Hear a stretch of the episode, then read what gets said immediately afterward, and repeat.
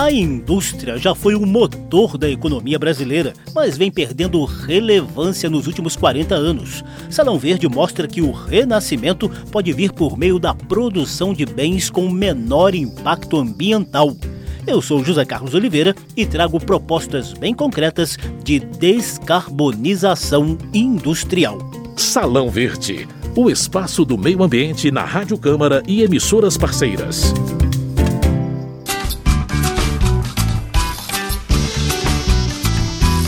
Brasil viveu um boom industrial entre 1930 e 80 gerou muitas riquezas e também muitos danos ambientais nesse período. Já as últimas quatro décadas têm sido marcadas pelo declínio industrial e o protagonismo do agronegócio e do setor de serviços. São cerca de 30 mil indústrias fechadas e um milhão e meio de trabalhadores dispensados nos últimos 10 anos, deixando o setor com participação em apenas 11% do PIB, o conjunto da economia brasileira. Agora, governo federal, entidades empresariais e parlamentares falam em recomeço baseado em tecnologia e sustentabilidade ambiental. Não seria uma reindustrialização, mas uma neo-industrialização, né? uma industrialização em novas bases. Porque a gente está falando de uma mudança radical de paradigma tecnológico. Então a gente não pode se dar o direito de não pensar de forma estratégica nesse setor. A ideia é trabalhar com ah, políticas orientadas por missões. A gente quer fazer isso da forma mais participativa possível. Esse é o secretário adjunto do Ministério do Desenvolvimento, Indústria, Comércio e Serviços, Felipe Augusto Machado.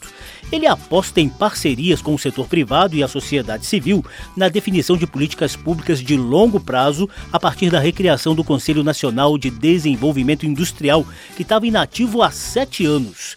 A Confederação Nacional da Indústria acaba de lançar um plano de retomada com quatro missões prioritárias, entre elas algumas ligadas a temas ambientais, segundo Samanta Ferreira e Cunha, gerente de política industrial da CNI alguns fatores que as políticas industriais contemporâneas devem levar eles em conta. Um deles é a transformação digital, é a quarta evolução industrial, o um novo paradigma tecnológico que diz respeito a todas as tecnologias digitais que a gente já vem ouvindo falar há algum tempo. Outra grande tendência é a necessidade de combater a crise climática, todas as perdas econômicas e perdas de vida que ela gera, e o imperativo da descarbonização dos processos produtivos. Esse debate rolou na Comissão de Indústria, Comércio e Serviços da Câmara dos Deputados. A iniciativa partiu do presidente do colegiado, deputado Heitor Chu, do PSB do Rio Grande do Sul, preocupado em promover a reindustrialização e a descarbonização da matriz produtiva do Brasil de fazer do Brasil um líder global na descarbonização, nessa temática da transição energética. Eu estive na China esses dias na caravana dos brasileiros. O que eu mais ouvi falar foi em bio, eco, ESG e sustentabilidade. Precisamos com certeza agregar valor às cadeias produtivas. A gente vai conhecer mais detalhes dessa discussão e algumas propostas concretas a partir de agora. Salão Verde Até há bem pouco tempo, as falas dos industriais sobre produção sustentável eram recebidas com muita desconfiança pelos ambientalistas. Afinal de contas, a atividade industrial, de elevado impacto ambiental e grandes emissões de gases poluentes, sempre esteve na lista dos vilões do aquecimento global. Porém, a evidente crise climática tem levado a indústria a realmente repensar seus meios de produção, inclusive sob pena de agravar agravamento da longa crise do setor. A palavra descarbonização entrou de vez no dicionário do setor produtivo. Significa eliminar ou pelo menos reduzir ao máximo possível a emissão de gás carbônico e outros gases poluentes presentes nos processos produtivos.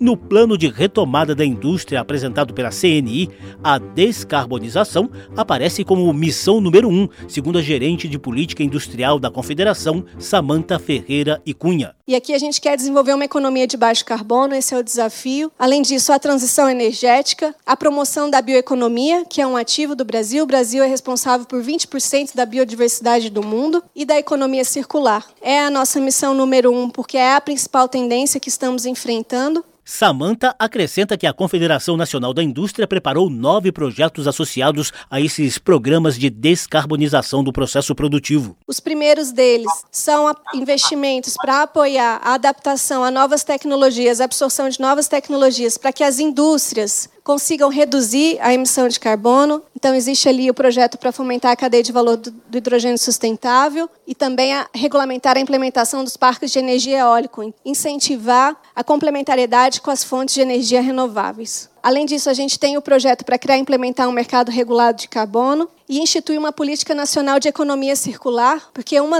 um dos meios que os países estão caminhando para reduzir as emissões de gases de efeito estufa é a adaptação dos seus processos produtivos e do seu padrão de consumo por meio das práticas de reutilização, remanufatura, compartilhamento e outras práticas. Além disso, Existe um projeto para simplificar a operação do sistema de logística reversa, para acelerar as ações circulares de tratamento de resíduo. Incentivos a cadeias produtivas que valorizem a preservação florestal também fazem parte dos projetos de descarbonização da CNI, segundo Samanta Ferreira e Cunha, gerente de política industrial da entidade. Uma das razões para emissão de carbono no Brasil, um dos fatores, é o desmatamento ilegal o desmatamento ilegal ele também causa perda de biodiversidade, que é uma, um ativo importante para o Brasil desenvolver a sua bioeconomia, gerar ganhos a partir daí. E, portanto, para a gente desenvolver a bioeconomia, a gente precisa não apenas investir conhecimento, mas também uma regulação adequada, e esse é, é o projeto 8, bem como manter a floresta em pé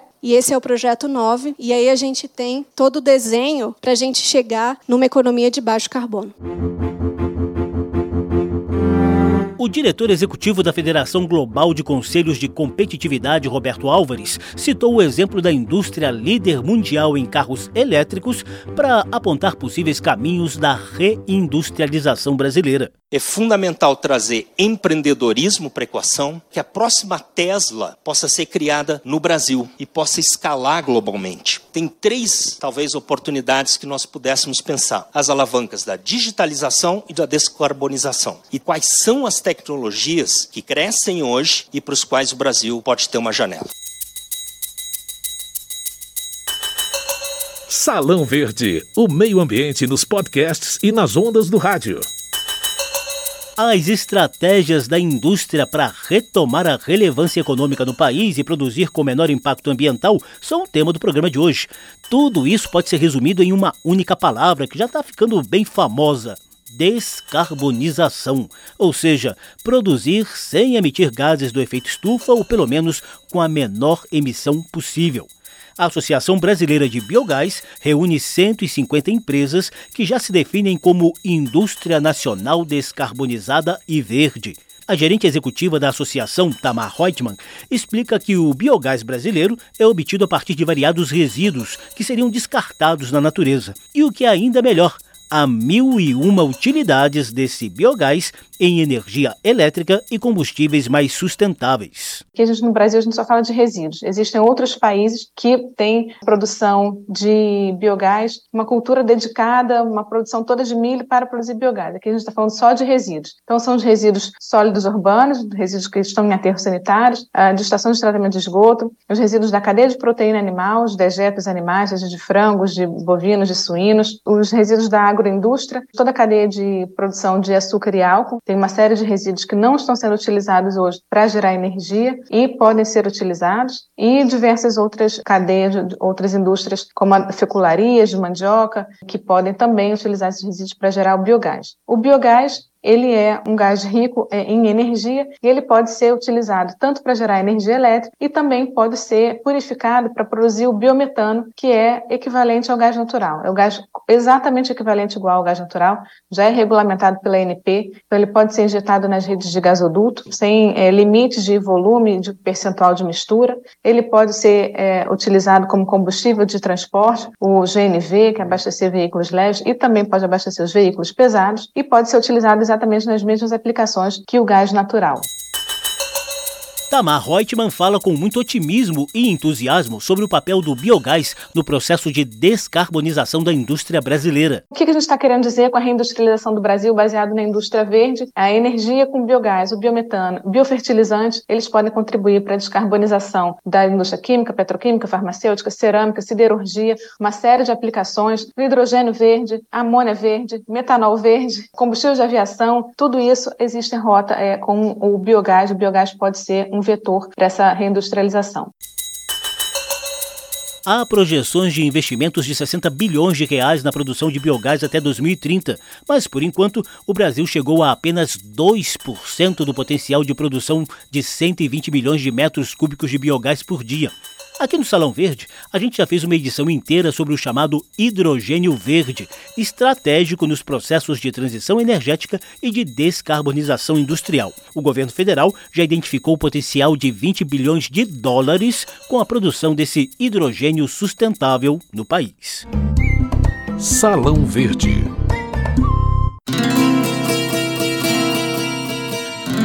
Governo Lula reconhece a gravidade do longo processo de desindustrialização no Brasil, como conta o secretário adjunto do Ministério de Indústria, Comércio e Serviços, Felipe Augusto Machado. Já estivemos entre as 25 economias mais complexas do mundo. Hoje, 30 anos, mais ou menos 30 anos depois, a gente está perto da, da posição de número 60, né, em que o professor Paulo Morceiro, inclusive, fez um estudo lá, pro, se eu não me engano, para o IED, em que ele mostra que o Brasil passa pela mais grave desindustrialização precoce do mundo. Né? Entre as 30 maiores economias industriais, o Brasil tem a mais grave uh, desindustrialização precoce do mundo. Essa recuperação industrial é tão estratégica no governo federal que está sob o comando do vice-presidente da República, Geraldo Alckmin, escolhido por Lula para comandar o Ministério de Indústria, Comércio e Serviços. O papo agora não é mais de reindustrialização, mas de neo-industrialização, ou seja, um recomeço a partir dos novos contextos internacionais de supremacia tecnológica e de enfrentamento da crise climática.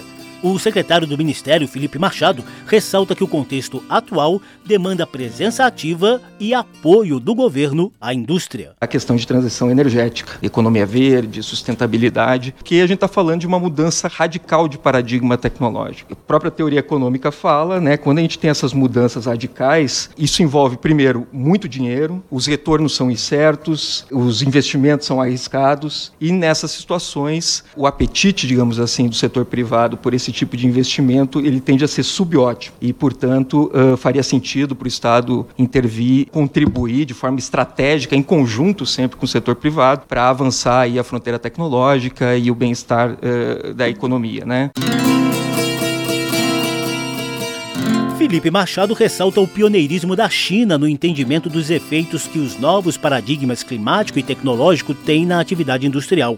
O secretário do Ministério de Indústria, Comércio e Serviços aponta boas perspectivas para o Brasil. A China não atua quando olhou para isso, olhou antes dos outros e acabou hoje. Ela tem situações como no segmento de turbinas eólicas, ela tem seis dos dez maiores produtores mundiais. De baterias elétricas, sete dos dez, sendo que o maior disparado é chinês. Os componentes mais críticos para painéis solares, eles têm mais de 70% da produção mundial uh, em todos eles. Em pouco mais de 10 anos aí de política políticas uh, voltadas especificamente para isso. Né? O dado mais impressionante é que a China se tornou a maior exportadora de carros do mundo, mas pasmem, há três anos atrás ela não, era nem, não estava nem entre as dez primeiras. E a maior parte desses carros são elétricos e cada vez mais por empresas de capital nacional. O Brasil não pode ficar para trás, né? O Brasil não tem esse direito de ficar para trás, porque o Brasil ele é privilegiado nesse aspecto, né? Ele tem um território imenso, um litoral extenso, boa incidência de energia energia solar, ele tem um histórico de políticas públicas na área de energia renovável. Então a gente não pode se dar o direito de não pensar de forma estratégica nesse setor. O Conselho Nacional de Desenvolvimento Industrial, que acaba de ser recriado após sete anos de inatividade,